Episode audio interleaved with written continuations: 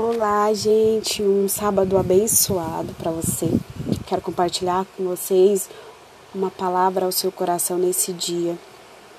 Que você ore ao Senhor, que Ele restaure a nossa situação, restaure o que precisa ser restaurado Sabemos que são tempos difíceis, mas precisamos ter essa certeza em nossos corações que não estamos sós.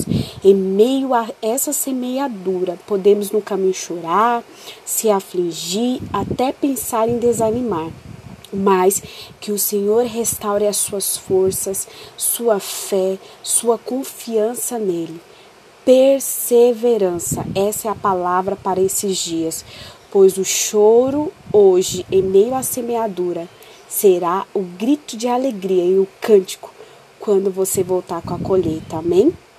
Salmo 126, versículo 4 ao 6 vai dizer: Senhor, restaura-nos, assim como enches o leito dos ribeiros do deserto.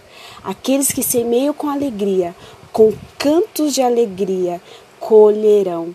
Aquele que sai chorando enquanto lança semente voltará com cantos de alegria, trazendo os feixes. Receba essa palavra no seu coração. Amém?